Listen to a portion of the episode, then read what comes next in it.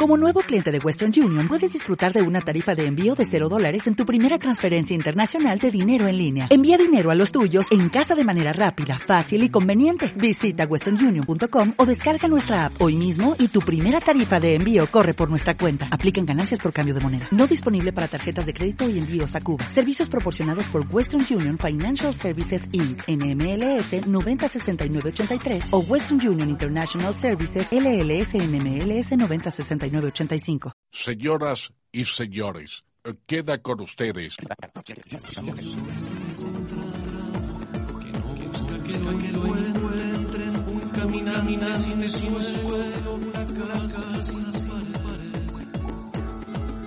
Raíces nómades. nómades. Raíces Raíces nómades. Nómades.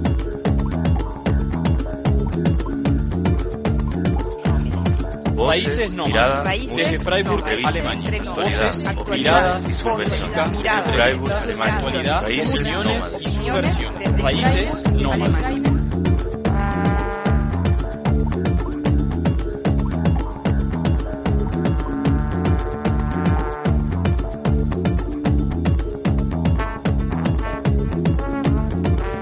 Raíces Entrevistas. Voces, Actualidad, miradas, opiniones música, nómades. entrevistas, actualidad, Raíces opiniones subversión. Desde Alemania. Alemania. Raíces nómades. Raíces nómades. Raíces nómades. Raíces nómades. Raíces nómades.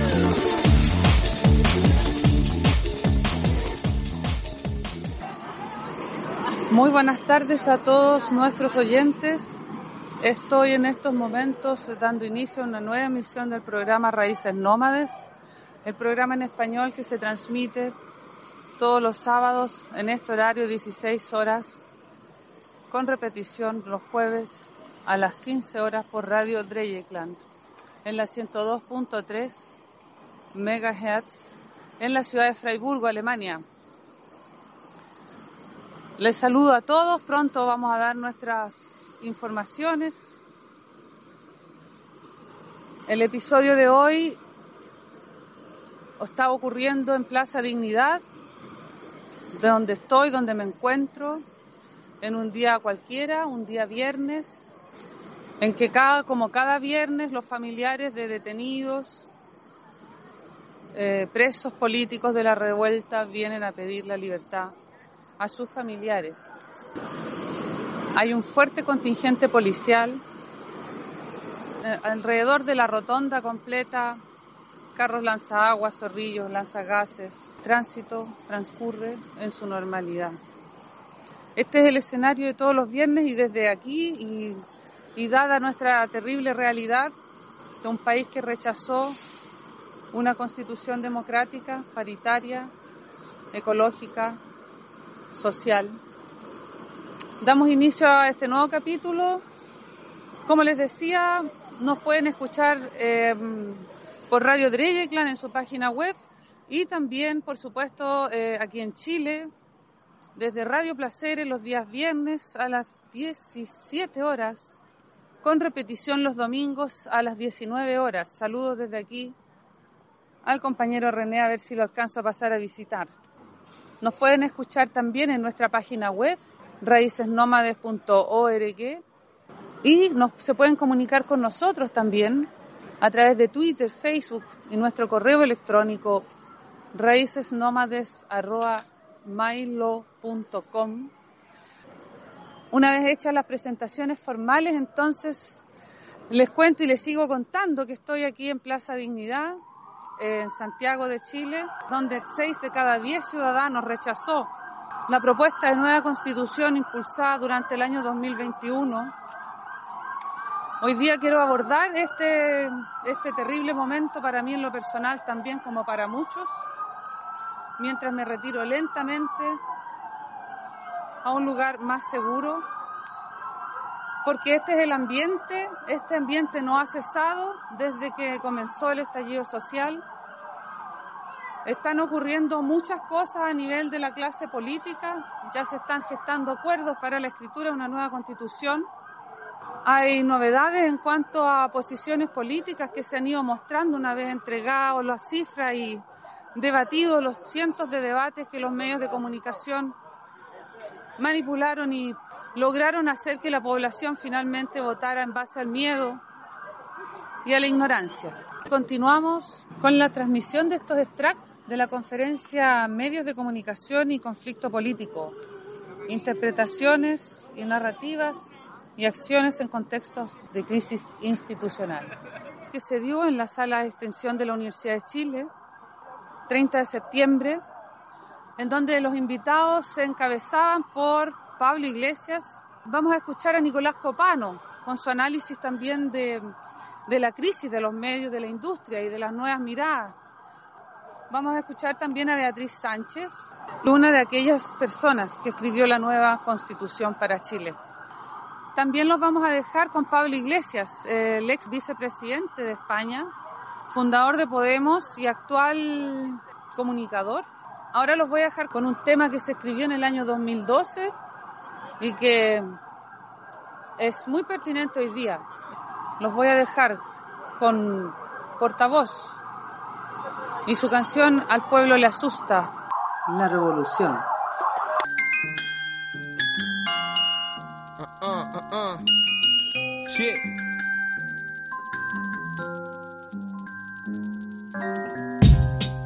Yeah, yo. Las de la inspiración. Portavoz en el micrófono. Mi gente en el corazón, yo. Al pueblo de la revolución le causa espanto, extraña situación. Si la revolución es más que cambio y si hay algo que el pueblo nunca deja de hacer siempre, cambiar, cambiar y continuamente estar cambiando. Cambia el celular varias veces al año, cambia de plan de empresa Movistar entero también claro, cambia casa comercial y tarjetas de crédito, cambia lo viejo por lo nuevo aunque el chauchero es esquelético, cambia su voto, su candidato de un rato a otro como quien cambia los platos, tal vez los zapatos rotos, cambia de moda con toda naturalidad y se trastorna con la última ropa que el mercado da. Hace maravilla para actualizar su piel y obtener la tecnología fina que le ilumina la tele. Su vida gira en el tener y más tener. Se le olvida que a fin de mes la rutina se asesina y duele. Y de tanto cambiar su cosa locamente le cambia la cara. Porque nunca para la deuda pendiente. Es un cliente de un presente putero de los nuevos pulperos y cambia su ficha habitualmente. Pero cuando hay que hacer un cambio verdadero, un cambio por mejor vida más digna para el pueblo entero, por una sociedad más justa, culta en busca de emancipación. Volvemos ahora y les voy a dejar entonces, mientras continúan sonando las sirenas de los distintos carros policiales que están dispersando a un pequeño grupo, los voy a dejar con las palabras con las que abrió esta conferencia Pablo Iglesias y que da la pauta para el mensaje y para la pregunta del debate. Muchísimas gracias, Valentina, autoridades, compañeros, compañeras, es un inmenso honor para mí intervenir aquí. Lo primero que querría explicarles hoy es por qué es tan especial y por qué me hace tanta ilusión tomar aquí la palabra. Y esto tiene que ver con algo que, seguramente ustedes intuyen, pero que quizá explicado desde, desde alguien que vive en, en, otro hemisferio, en otro continente, en otro país, adquiere otros matices, y es hasta qué punto Chile representa un paradigma político para, para la izquierda. Querría reflexionar sobre, sobre ello, porque creo que eso explica por qué se está mirando tanto Chile desde el mundo, por qué hay un interés y, una pasión tan intensa por lo que está ocurriendo en este país desde hace algunos años y cómo eso nos puede permitir hacer una reflexión, que será la reflexión que intentaré hacer a partir de mi propia experiencia política y mediática en España sobre lo que representa uno de los objetos, a mi juicio, de análisis político más importante, que son los poderes mediáticos, todo poder en tanto que poder es objeto de análisis político y a mi juicio tendría que ser objeto también de desafío democrático. Y a partir de aquí les eh, propondré a, mis compañeras y compañeros de mesa un debate sobre si es posible que la democracia eh, llegue al, poder mediático. La democracia como movimiento histórico es básicamente un movimiento histórico de expropiación de expropiación de privilegios para convertirlos en derechos. Esto ocurrió con el sufragio. El sufragio era un privilegio de, una minoría, de una minoría de varones con una eh, condición de propiedad concreta y poco a poco se fue expropiando ese privilegio hasta que se convirtió en un derecho de todos los ciudadanos, independientemente de sus propiedades o independientemente de su género. Podemos decir que la democracia ha llegado a, muchos ámbitos, incluso a partir de, la fiscalidad podríamos decir que, que, la democracia se pudo abrir paso en el, en el ámbito de la economía, pero quizá la democracia nunca se ha abierto paso en, uno de los poderes que ha resultado más inexpugnable para la conversión de privilegios en derechos, que es el, poder mediático. El primer elemento de, reflexión que quería traerles es, es Chile. ¿Por qué Chile es un objeto paradigmático para la izquierda en, todo el mundo? ¿Por qué Chile genera esa pasión y, ese interés y ese objeto de reflexión teórica? No es muy difícil responder a, la pregunta y tiene que ver con las condiciones en las que se produce la experiencia de la unidad popular. La unidad popular es una experiencia democrática que planteó en un contexto de Guerra Fría la posibilidad de construcción del socialismo en un contexto de democracia liberal. Era una promesa de que era posible presentarse a las elecciones, era posible ganarlas, era posible obtener un apoyo imprescindible de fuerzas políticas de un carácter ideológico diferente para lograr, en este caso, la presidencia de la República y la formación de gobierno, y a partir de ahí desde los marcos estrictos de la legalidad eh, liberal, iniciar una serie de procesos reformistas que implicarán una transformación en el marco estatal o, nacional con una dirección socialista. Esto era impresionante en los años 70. De hecho, hay algunos informes de la CIA que decían nos interesa mucho lo que está ocurriendo en Chile, no solo por lo que pueda representar en este alejadísimo país del Cono Sur, sino porque si esto de Chile sale bien, en Francia y sobre todo en Italia, hablamos de la segunda, si no la primera y la tercera economía de la Unión Europea, hay dos países, sobre todo Italia, con un Partido Comunista que está planteando abiertamente la posibilidad de una transición al socialismo desde los mecanismos del, Estado liberal y desde los mecanismos liberales, los mecanismos reformistas y los mecanismos de alianzas con otro tipo de, actores políticos. Esto en su momento genera una enorme fascinación y al mismo tiempo una enorme preocupación en los actores contrarios a la izquierda que llegan a una conclusión muy evidente si la experiencia de la unidad popular tiene éxito, el peligro de contagio con respecto a, muchísimos países de Europa Occidental, donde no se contempla una vía de transformación social diferente a la electoral y a la reformista por vías legales, que seguramente resultaría inaceptable para los grandes centros de poder geopolítico mundial en un contexto, además, de Guerra Fría y de dinámica de bloques. Claro, el fracaso de esa experiencia después de los mil días genera otro paradigma, que es el paradigma que institucionaliza la derrota. Ese paradigma significa que en el Partido Comunista más importante de Europa Occidental, Enrico Berlinguer, teorice que o hay acuerdo de país con la democracia cristiana o no hay ninguna posibilidad de hacer política. Eso se traducirá en el en el famoso compromiso histórico, es decir, si nosotros logramos acordar un programa de reformas con la democracia cristiana, tendremos alguna posibilidad de ser gobierno de este país y si no, no. El análisis de lo que ha ocurrido en Chile implicará también que en una mítica entrevista en el Corriere de la Sera, Enrico Berlinguer, el secretario general del Pichí, llegue a afirmar me siento seguro bajo el paraguas de la OTAN, que era una manera de suplicar a los Estados Unidos por favor, si ganamos las elecciones y formamos gobiernos, no nos organicen ustedes un golpe de Estado porque asumimos el lado, de, el lado del muro de Berlín en el que nos ha tocado estar y de alguna forma define las condiciones de posibilidad para la izquierda en todas partes. Seguramente buena parte de los argumentos que servirán para las experiencias guerrilleras en América Latina para justificarse será la vía electoral no tiene ningún sentido porque te dan un golpe de Estado y al mismo tiempo las vías eh, reformistas de transformación se reforzarán en el hecho de es imposible la construcción del socialismo, hay que apostar por una vía de, transformación que mejore las condiciones de vida de los sectores subalternos distintas. Chile además implicará, en tanto que instalación del neoliberalismo por la vía armada, algo que se convertirá en un mecanismo político ideológico enormemente exitoso del neoliberalismo en muchos países, tanto de América Latina como del conjunto del planeta, que será su capacidad de constitucionalización. Su capacidad de constitucionalización tendrá una dimensión formal en muchos casos, pero en otros muchos tendrá una dimensión material. ¿Qué quiero decir con esto?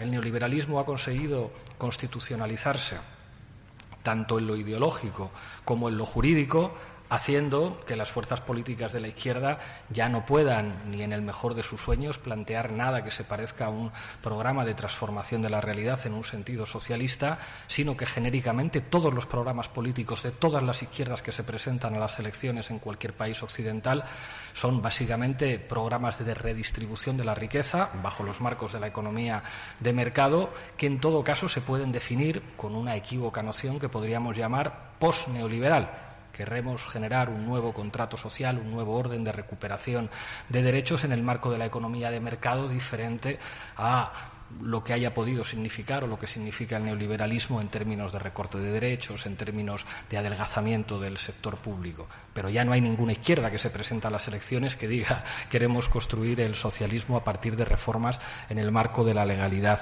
liberal. Esto en Chile se convirtió además en en un, en un paradigma que definía lo posible, que es probablemente lo que signifique, perdón por la redundancia, lo que signifique como significante para entender la teoría política la palabra concertación. ¿Qué significa concertación para un no chileno? La imposibilidad de gobernar un país sin llegar a consensos con la derecha.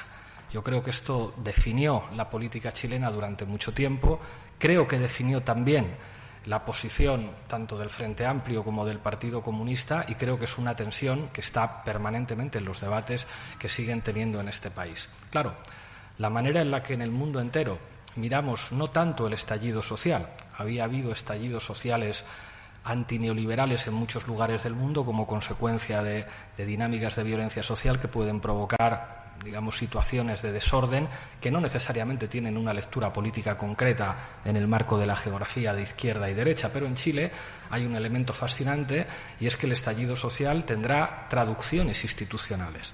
Una traducción institucional en forma de proceso constituyente, sobre las derivas y la situación actual del proceso constituyente no me toca hablar a mí, les tocará hablar a, mis compañeros de mesa, y que también tiene una traducción política ineludible y que todo el mundo se da cuenta con la elección de Gabriel Boric y la victoria de, de apruebo dignidad en, en las últimas elecciones presidenciales en el país. Claro, esto genera para la izquierda mundial una sensación como ¿cómo decirlo? Eh, como si se empezara a curar una herida abierta, una ruptura emocional para el conjunto de la izquierda en el país que había generado el paradigma.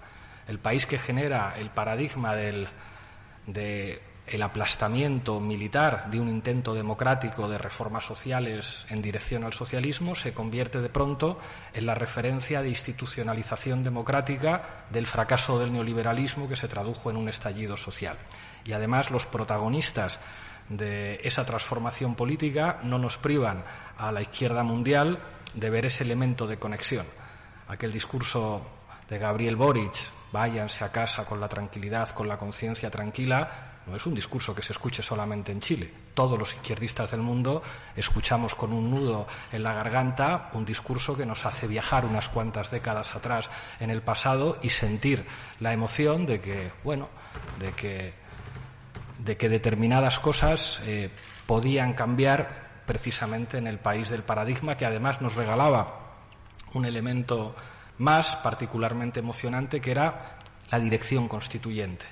La dirección que planteaba puede haber una constitución en Chile diferente a, la de la dictadura, diferente a la que constitucionaliza el neoliberalismo hasta el punto de representar una caja de procusto que impedía determinadas reformas sociales que son de alguna manera detenidas permanentemente por un texto constitucional que impide reformas en una dirección progresista y digamos que el diálogo de país se abre en una dirección constituyente.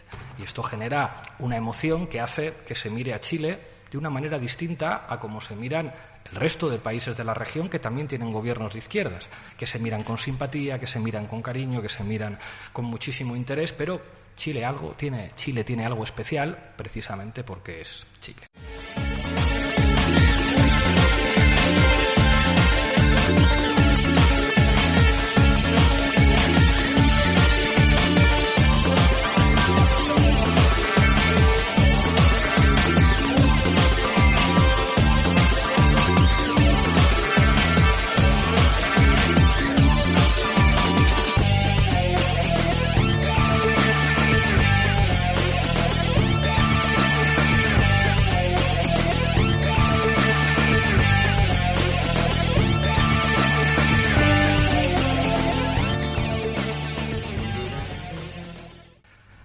Mi experiencia política,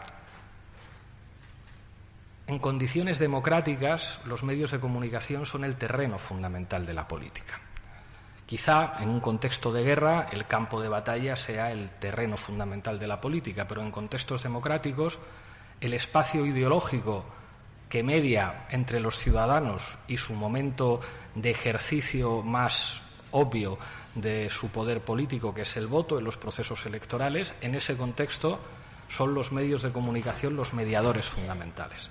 Y los medios de comunicación, lejos de ser una suerte de actores neutrales, meros transmisores de la información, son básicamente grandes aparatos ideológicos, grandes aparatos de valores, que son capaces no solamente de organizar los temas de la discusión pública, sino incluso de jerarquizar esos temas y convertirse en los actores políticos más importantes.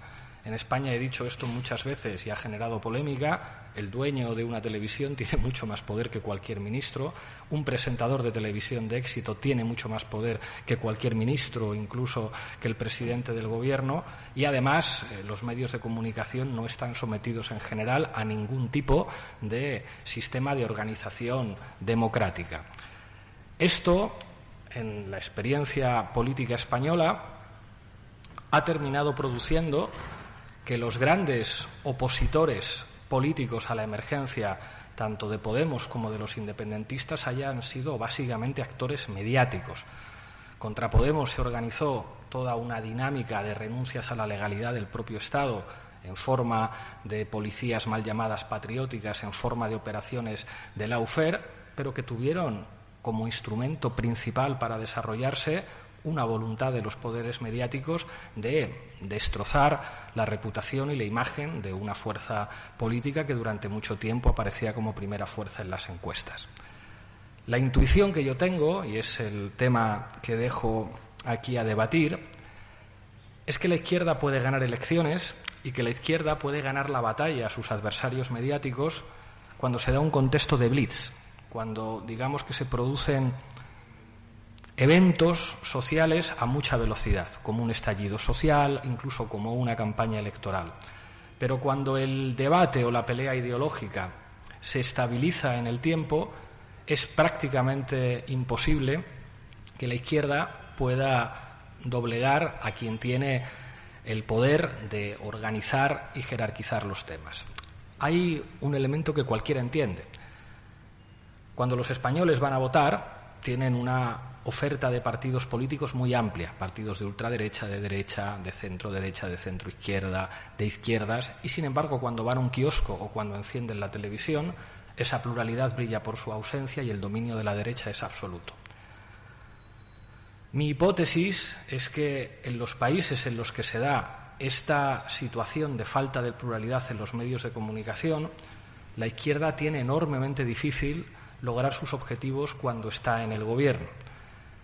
Y si no se abre un debate sobre la necesidad de democratizar el poder mediático, igual que se ha democratizado el poder electoral o igual que se ha democratizado también el poder económico a través de las legislaciones fiscales y las políticas públicas favorables a, corregir la desigualdad o las políticas públicas redistributivas, es muy difícil que podamos hablar de democracia plena. Si no hay pluralidad en los medios de comunicación, los déficits democráticos son absolutamente insoportables y no se está compitiendo en igualdad de condiciones. Un sistema que permita o que identifique la libertad de información con el derecho de los multimillonarios a ser propietarios en general de empresas poco rentables económicamente como televisiones, radios o periódicos, es un sistema enormemente limitado en términos democráticos y a mi juicio es necesario que la izquierda en muchos lugares tenga este debate sobre la necesaria democratización del poder mediático como condición de posibilidad para que la democracia funcione con condiciones de calidad eh, aceptables. Raíces nómades. Raíces nómades. Raíces nómades. Raíces nómades. Raíces nómades. Y volvemos aquí a Raíces Nómades con la transmisión de estos extractos de la conferencia Medios de Comunicación y Conflicto Político, interpretaciones y narrativas y acciones en contextos de crisis institucional. Escuchamos a Pablo Iglesias. Ahora los voy a dejar entonces con Beatriz Sánchez, periodista, ex convencional constituyente, ex candidata presidencial, con su reflexión de entender cuál fue el rol de los medios en, eh, por ejemplo, esta tragedia que ocurrió el 4 de septiembre. Gracias. Aprovecho de saludar a todas y a todos. Voy a partir leyendo unos titulares que encontré. El primero dice, abro comillas, críticas al proceso constituyente formularon Hernán Larraín, Cristian Monkeberg y Alberto Espina, dicen, en el gobierno existe la voluntad de insistir en este proceso como de lugar, están intentando imponer ideológicamente su postura, están haciendo lo mismo que se le criticó a Pinochet, el hacer una constitución a su gusto. El Mercurio. Sigo con otro titular. Cámara Chilena de la Construcción por incertidumbre, incertidumbre entre comillas, ¿no? Del proceso constituyente. No coopera el ambiente de, las inversiones y el desarrollo de las empresas. Gremio plantea aumentar la certeza jurídica para derechos de propiedad. Diario Financiero. Otro titular. Diputados de la UDI llaman a no concentrar el debate del sector en el proceso constituyente. La centro-derecha debe preocuparse de combatir las problemáticas que afectan a la ciudadanía, como la cesantía y la delincuencia. El Mercurio. Estos tres titulares son de mayo entre abril y mayo del 2016. Son de la época del proceso constituyente que lanzaba la presidenta Michelle Bachelet.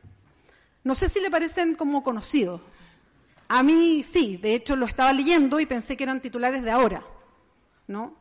Em, no me sorprende en todo caso de lo que pasa con el Mercurio, lo que pasa con la Tercera, lo que pasa con el Mega, lo que pasa con Canal 13, como para hacer la conversa bien aterrizada, ¿no? La información es poder. Quien maneja la información tiene el poder. Punto. Y yo me podría quedar hasta ahí nomás, con, lo que estamos conversando en esta charla, me podría ir y ahí cerramos. Porque de eso estamos hablando, ¿no? Y creo que ese es el tema de fondo acá. No me voy a dedicar a hablar de la constituyente, por si acaso, porque hoy día es demasiado doloroso. Sí me interesa que hablemos de un tema que es crucial y que tiene mucho que ver con nuestra historia reciente. Y creo que es momento en que hagamos educación mediática, porque lo decía Pablo muy bien. El problema es que esto, esto que estamos conversando acá, en que la información es poder, no se conversa afuera y es muy necesario. Hoy día, creo que pucha que nos ha costado caro que hoy día todos los medios de comunicación estén en manos de grandes grupos económicos en Chile, o la mayor parte de los que hoy día eh, influencian la conversación cotidiana. Porque ¿cuál es el problema de que Chile tenga hoy día uno, o dentro de América Latina seamos él o uno de los países con la mayor concentración mediática? Y que esa concentración sea en propiedad, porque es un dueño que tiene muchos medios, ¿no?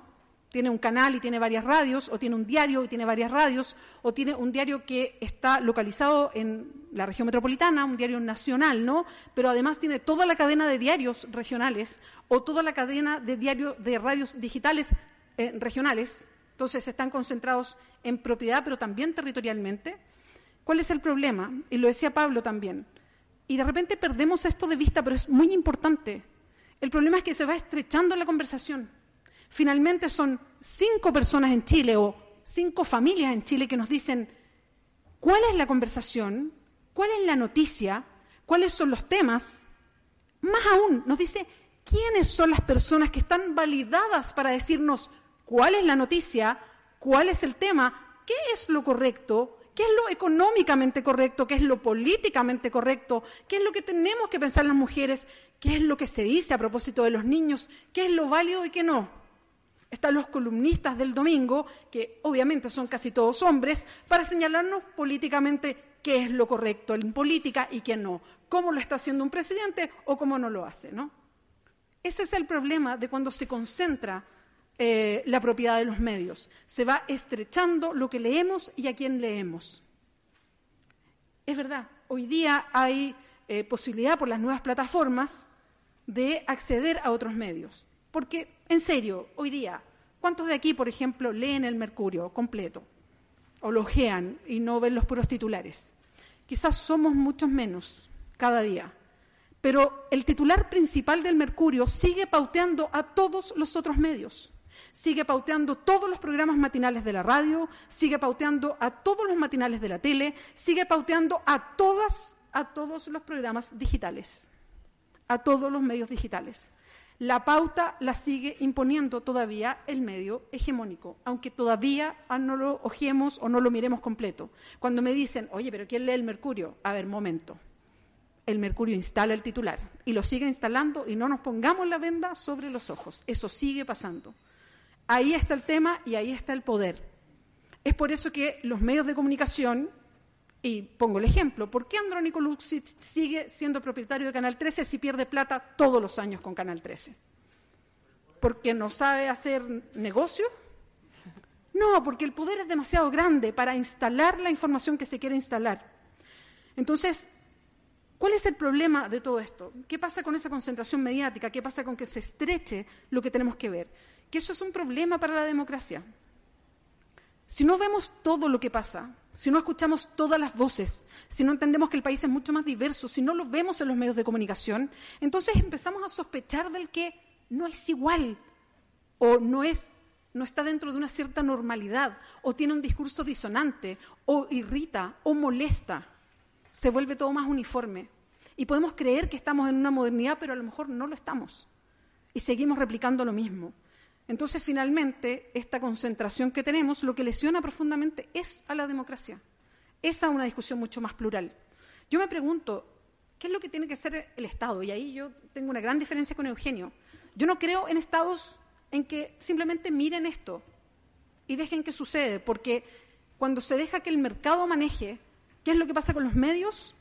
No es el mercado lo que se maneja, porque en Chile, ¿qué es lo que pasa cuando el mercado maneja las cosas? Es que la riqueza las maneja finalmente. ¿En manos de quién quedaron todos los medios de comunicación? Si ese es el problema de fondo, que no se repartió de manera equitativa. Hoy día están en manos de los grandes grupos económicos. Entonces, yo espero que un Estado que intervenga, no en los contenidos, evidentemente, y sé que hay una línea delgada y compleja, pero creo que un Estado tiene que intervenir para que se garantice la pluralidad, porque esto no se genera de manera espontánea. Si alguien tiene el poder de la información, no lo va a querer ceder de manera eh, eh, espontánea, nadie. ¿no? Y cuando hablo del Estado no hablo de un gobierno, y por eso es una línea fina. Pero no creo en los estados que simplemente dejen hacer porque de generación espontánea un país como Chile va a cambiar su correlación mediática. Bueno, esas cosas no suceden de manera espontánea. Em, y finalmente dejo instalada la pregunta, porque todo esto, todas estas afirmaciones que hago, no las hago porque yo venga a la academia. Estas son preguntas que me he hecho durante mucho tiempo y lo instalo como una forma de debate, porque no creo tener la verdad sobre estas cosas, sino que las instalo como preguntas, como reflexiones. Siempre me acerco a los temas como periodista y me pregunto todas estas cosas. Y la siguiente pregunta, que creo que es incluso más compleja y yo creo que el Nico, Nicolás lo ponía sobre la mesa, es que una cosa es lo que pase con los medios de comunicación, lo que conocemos de Chile, pero viene una pregunta mucho más compleja, mucho más grande, sobre la cual no tengo ninguna respuesta, ni me atrevería a, instalar una, es ¿y qué pasa con los grandes traficantes hoy día de información, además? Google y Facebook, que son como los dueños hoy día, yo lo digo los traficantes o los grandes editoriales, si ustedes quieren, ¿no? Que además nos dicen, por estos algoritmos, qué es lo que leemos de todo lo, de todo lo que pasa, qué es lo que nos llega a propósito de lo que se postea. Porque, claro, hacen una definición de nosotros mismos que ni nosotros conocemos y nos dicen, esto te va a interesar a ti. ¿Es lo que me interesa realmente? Bueno, esas son informaciones que, o sea, esas son preguntas que nos hacemos porque eso también significa que se va estrechando ese campo visual, ese campo que debería estar mucho más abierto de cuál es la información que vemos, qué es lo que conocemos, a qué estamos abiertos, qué experimentamos. Y creo que son preguntas muy atingentes, eh, especialmente hoy día, cuando estamos en un camino de cambios. Eh, y sobre todo en, en, este momento fresco, ¿no? De ver lo que ha pasado con las redes, con los medios de comunicación y con nosotras y nosotros atentos a esas redes y a esos medios de comunicación. Ahora los voy a dejar con las reflexiones que tuvo Nicolás Copano, periodista, streamer, podcaster, eh, creador del sitio copano.news, quien también eh, nos va entrega su reflexión sobre la crisis de la industria en general. Escuchémoslo. Bueno, en primer lugar, como hijo de los 30 años, quisiera agradecer la llegada, a diferencia de otros puntos de Latinoamérica, del Super Nintendo a la fecha. Yo no tengo tanto odio hacia tu generación, sin embargo creo que sucede el mismo fenómeno de la famosa serie Succession de HBO, donde el gran patriarca no se quiere ir. Entonces aparece Kendall que intenta y no tiene eh, las herramientas ni el conocimiento muchas veces necesario para hacerlo. Pero es necesario también que existan lugares de oxigenación y conversación de este tema que es alucinante, que a mí me encanta. Yo soy un apasionado de los medios, trabajo como ejecutivo en uno y de forma independiente durante mis tiempos libres en otro. Algunos dirán que estoy enfermo, pero en realidad eh, me apasiona. Y me apasiona porque para mí comunicar es necesario. Y lo que nos pasó con la convención es que, creo yo, habiendo votado por el siendo del, del, del ramo golden, yo le llamaba, que era aprobar para mejorar, que era como amarillo, pero del otro lado un poco. Éramos cuatro en Providencia. Siento yo que es necesario hacer reflexiones sobre cómo operaron las máquinas y la genialidad del rechazo a la hora de montarla, que estuvieron basadas en anécdotas y que comprendieron la lógica del trending topic. Cuando usted ve de que hay una nota que le parezca derechamente idiota o cuestionable y que esa nota genere accesos a un sitio web y a otro o se alargue, usted no tenga duda que en ese momento alguien está ganando dinero. Y es porque el ecosistema de medios cambió hacia ese lado. Voy a partir haciéndoles dos confesiones de mi época como jefe de noticias digital del prestigioso momento que vivió CNN y Chilevisión cuando hicieron la cobertura del el estallido social. Comienzo con la primera. ¿Cuál creen ustedes que fue la nota más cliqueada y observada por toda la audiencia en el momento de mayor crisis en todo el país? El que dijo Carol Dance y toda la sucesión de insultos que se daban como meméticamente dentro de la pantalla de la televisión fue el hit absoluto. Nosotros llegamos, junto a mi compañero que está presente acá, Sebastián, que era el editor, a presentar esta noticia a nuestros jefes. No lo podían creer. Y ahí comprendimos de que esa lógica vertiginosa de la televisión de espectáculos había permeado a toda la sociedad en su conjunto. Y que de eso no nos íbamos a salir. Y puede haberse terminado la prensa de farándula, sin embargo aún existe en la propia gente que comparte a través de sus medios digitales los mensajes. Y ahí hay un problema, que es que los medios hoy son lo digital. Por eso quiero hablar, y en segundo lugar una segunda anécdota. Eh, problema que sucedía cuando hacíamos la cobertura era que mucha gente en las mismas redes sociales reclamaba que en la televisión no se estaba diciendo la verdad y no se estaban mostrando los videos de aquel estallido. Yo estaba a cargo de la cobertura. Creamos un sistema de semáforo. Eran tres colores. En rojo era una piscina de videos que todo el mundo del equipo, cualquier persona que estaba dando vuelta podía enviarlo. En amarillo teníamos un equipo de chequeo y en verde salían al aire. ¿Qué porcentaje ustedes creen de videos salieron al aire? Sean arriesgados. 20. 1%, 70%, les, esto lo juro por mi madre, 90%. Y los 10% eran videos que no podíamos chequear. La pregunta es, ¿por qué la gente percibía eso? Muy simple, porque hasta ahora todo el mundo tiene un sistema de streaming donde puede ver el momento cuando quiere y como quiera. Entonces las mismas prácticas de los consumidores cambiaron. Entonces era una locura. Yo decía, hay que parar el noticiero y tiene que aparecer alguien diciendo, te explico cómo funciona la televisión. La televisión funciona de manera lineal y no podemos retrocederla porque están sucediendo hitos en vivo. Y desde ahí yo creo que hay una fenomenología que no hemos aclarado y que no hemos sincerado. Creo que es necesario conversar acerca de la crisis que vive la industria de medios y de la precarización que viven nuestros colegas periodistas, que dependen también, como todos, no solamente del Star System, de los cinco o siete que salen adelante, sino de toda la estructura hacia atrás. Y nunca lo pensamos. Hoy todos somos un medio. En este instante, en esta charla, hay cámaras presentes. Hace diez años era imposible que cientos de personas pudieran acceder a esta conversación, hubieran leído un resumen en la tercera, que además se editaba en papel. ¿Se acuerdan que los diarios se editaban en papel? Increíble, ¿no? La cantidad de lo está al lado. Yo, en ese sentido, creo que hoy todos somos un medio. En ese instante, mientras hablamos, al lado de nosotros hay un chat, con una cantidad de improperios y críticas a lo que estoy planteando notable. Ahora, yo no puedo ir hacia la Alameda y escuchar a todo el mundo si quiero terminar dando un mensaje. Lo que tengo que concentrarme es en lograr el efecto del mensaje. Encima, en Chile, cuando hablamos de medios, Pablo, tú que vienes desde el extranjero y que siempre nosotros miramos como diciendo, nos vienen a colonizar, ¿eh?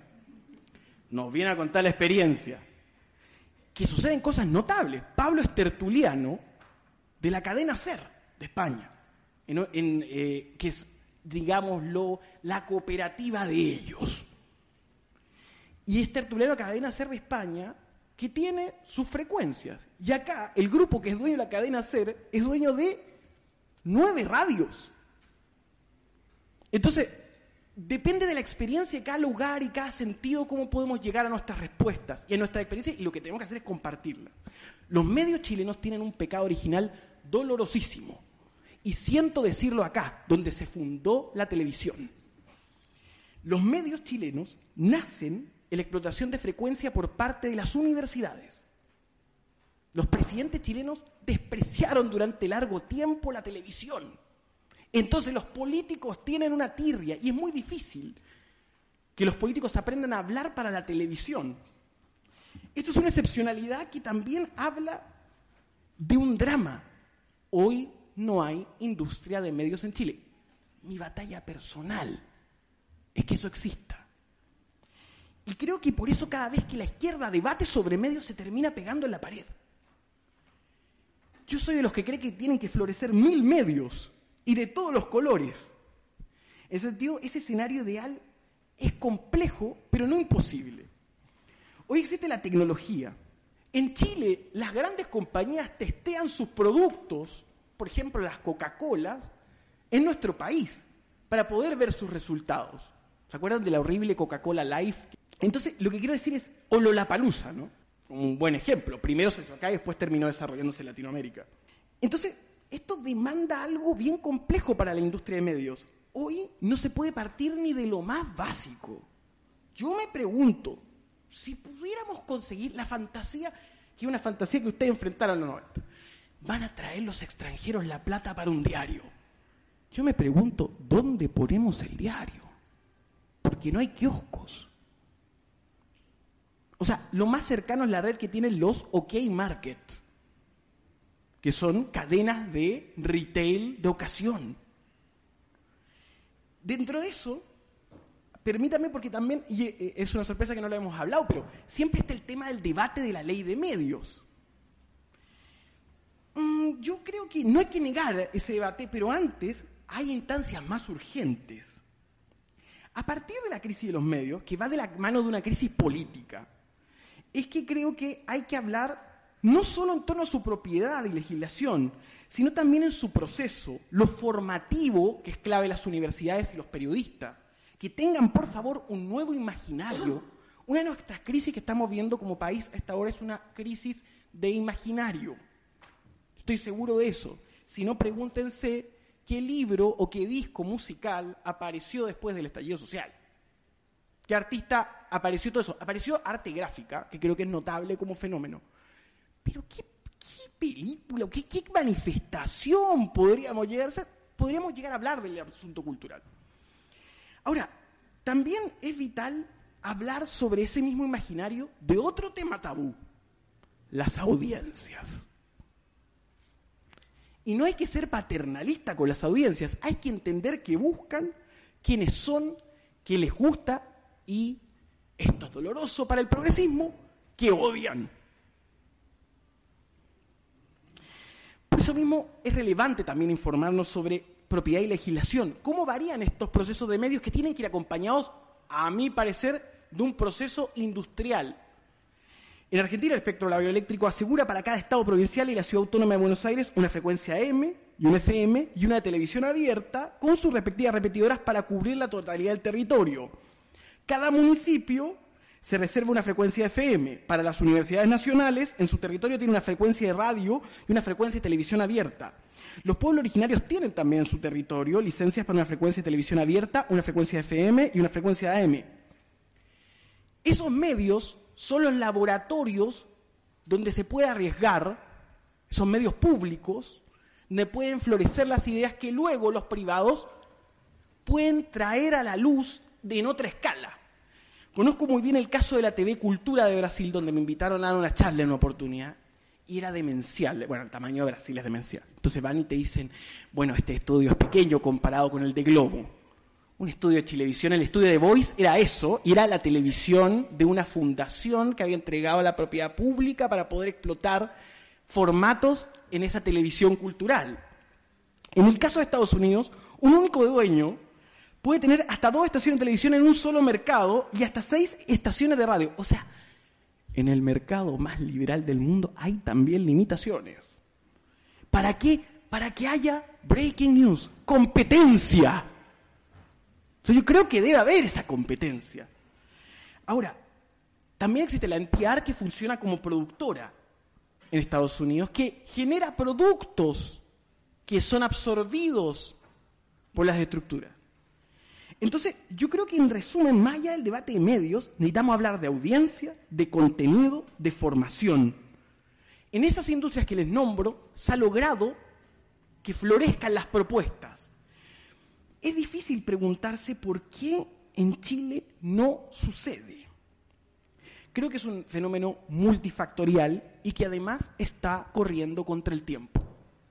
Todas las noches, de domingo a jueves, luego un experimento de 60 días, transmitiendo ininterrumpidamente el camino a la elección y entendiendo cómo la gente va haciendo cosas, porque les cuento algo, encima nosotros los que nos gustan los medios, no somos per se el mismo consumidor de los medios. Entonces, grabamos los domingos, consumía los lunes, etc. Y una de las cosas más notables que me ha pasado es trabajar con inteligencia artificial. Y la inteligencia artificial propone cómo titular y cómo generar el mejor etiquetado para el contenido que se ejecuta. Es peligroso, tal como le está pasando al mundo del arte, cuando explota la tecnología de DAL-I, y los diseñadores gráficos están diciendo cómo podemos competir contra ese volumen de información que genera respuestas. Lo mismo va a camino a suceder con el periodismo. Mi única respuesta para poder combatir con esa problemática que nos tiene más contrarreloj y encima atrasados con respecto al otro escenario, es simplemente volver al arte que es algo que las máquinas no pueden hacer. Y dejar de fantasear con la gran escala, para pensar en las maravillas de lo pequeño que se podrán distribuir por esas vías gigantes tecnológicas que encima no dependen de nosotros y a las cuales en algún momento vamos, vamos a tener que hacerle frente. Muchas gracias.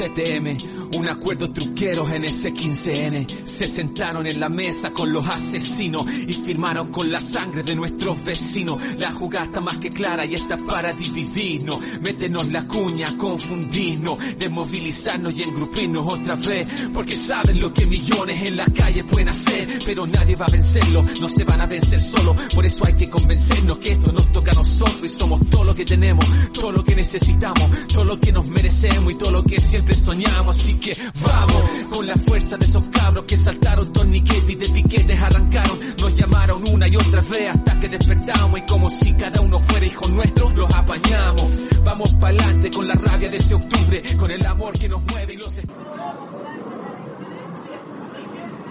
Escuchábamos a sus versos con su tema Vamos. Y así vamos llegando al final de este episodio. Quería compartir con ustedes estas reflexiones que otros han podido hacer desde otras perspectivas en atención a la a lo urgente que se vuelve poner la mirada en los medios, en la información, en la calidad de la información. Parece que se contraponen dos posibles modelos. Un modelo de comunicación en el que los medios de comunicación son propaganda porque son del Estado o un sistema de comunicación en el que los medios de comunicación son libres porque lo regula el mercado. Y yo creo que, que nadie está planteando que esa sea la tensión o el eje del debate. Yo creo que el eje del debate es si tiene que existir un sistema de medios regulado por el mercado solamente, que es prácticamente lo que existe ahora en buena parte de los países, y creo que no se puede identificar el mercado con la libertad, porque no es cierto. El mercado lo que produce es básicamente sistemas oligopólicos en los que quien tiene acceso al mercado de los medios de comunicación son millonarios millonarios que tienen intereses económicos y políticos propios y que en muchos casos utilizan mecanismos corruptos y, de alguna manera sitúan su poder comunicacional en una orientación muy concreta que es abiertamente propagandística. Vamos, a decir que hay televisiones estatales que son más propagandísticas que la Fox, y la Fox está definiendo de alguna manera el paradigma comunicativo de la derecha mediática en todo el mundo, yo creo que no se, no se sostendría. O analizar el papel histórico del Mercurio. A mí me impresionó leer Historia de Chile y saber que Edwards estuvo conspirando con el gobierno de los Estados Unidos para que dieran un golpe de Estado en su país y era el dueño del principal, del principal periódico. Es decir, la prensa privada puede ser abiertamente propagandística, pero el debate no es si queremos un sistema de medios que regule el mercado frente a un sistema de la RDA en la que todos los medios de comunicación sean el PRACDA. Creo que el debate que se está planteando es entre medios regulados por el mercado o medios que tengan que ver con la pluralidad social que se expresa en los procesos electorales y en los propios eh, procesos de conflicto social. ¿Eso qué quiere decir? Que habrá que establecer un sistema que garantice una mínima pluralidad mediática que responda a la pluralidad social. Y es verdad que eso se tiene que arbitrar legalmente y que alguien tiene que poder interpretar cómo se traduce en lo mediático la pluralidad política y la pluralidad social. Pero yo creo que eso no es tan complicado. Por una parte, creo que tiene que existir al menos un tercio de medios públicos no definidos por el Estado o por el gobierno de ese Estado, sino definidos a partir de las propias correlaciones parlamentarias y lo que vota la gente. Y al mismo tiempo creo que hay que reconocer como parte de lo social a actores que no tienen la capacidad económica para intervenir en el mercado, pero que son actores sociales ineludibles. Pongo un ejemplo muy evidente de mi país que aquí no sonará extraña. Uno de los grandes poderes ideológicos conservadores en mi país es la Iglesia Católica. La Iglesia Católica es propietaria de una cadena de televisión de ultraderecha, 13TV, de una cadena de radio de ultraderecha, la cadena COPE, y además eh, controla toda una red de escuelas privadas eh, para niños y adolescentes, toda una red de escuelas concertadas financiadas con dinero público para niños y para adolescentes, y además controla toda una red de universidades. Y son propietarios, como digo, de medios de comunicación, de televisión y radio. Creo que una sociedad más plural podía prever mecanismos para que asociaciones de vecinos, organizaciones sindicales, organizaciones estudiantiles, sectores de la sociedad civil puedan gestionar medios de comunicación del mismo modo que podría haber un tercio de medios de comunicación públicos que respondieran a la pluralidad que expresan los ciudadanos votando y además un tercio de medios de comunicación, básicamente para que los millonarios puedan seguir teniendo televisiones o radios. Y creo que eso, siempre en el marco de la economía de mercado, garantizaría que los medios de comunicación se parecen un poquito más a la sociedad.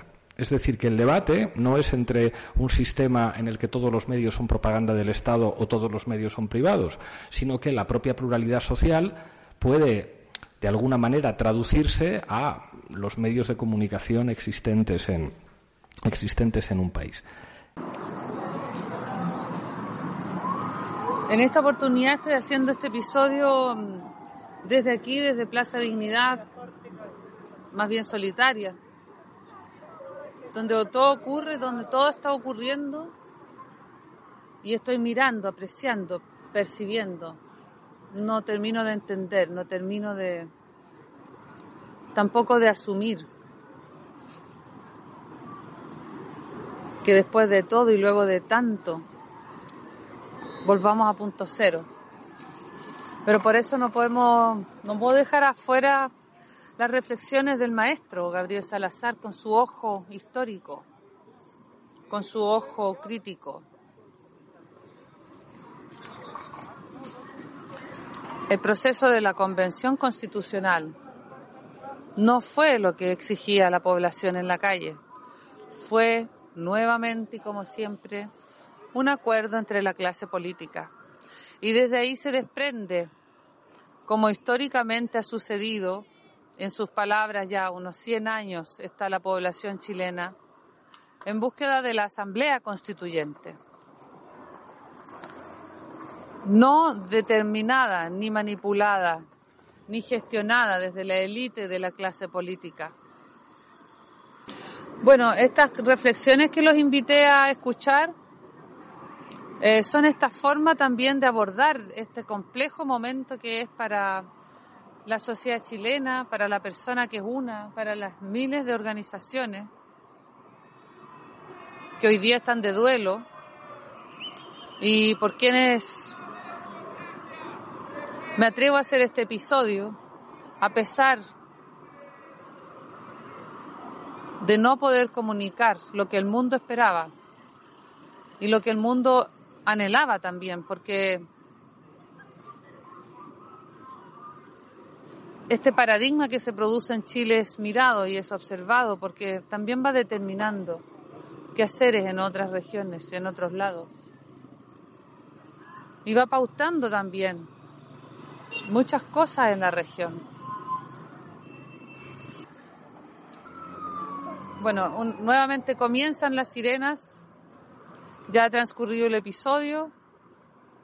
Eh, saludo a los compañeros de Raíces Nómades. Los voy a dejar nuevamente con el derecho de vivir en paz, porque a pesar de esto que nos hemos hecho como sociedad, rechazar una propuesta visionaria, única,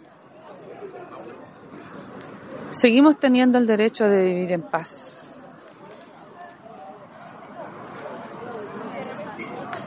Chao, chao.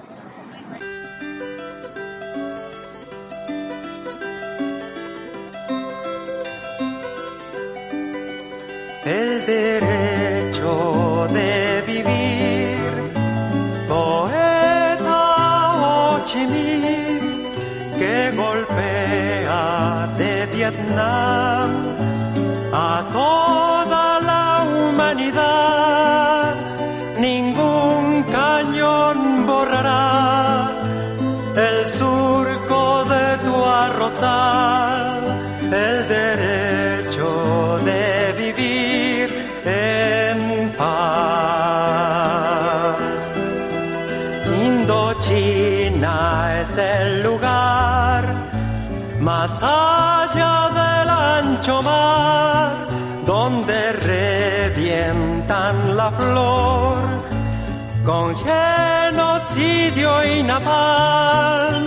La luna es una explosión que funde todo el clamor, el derecho de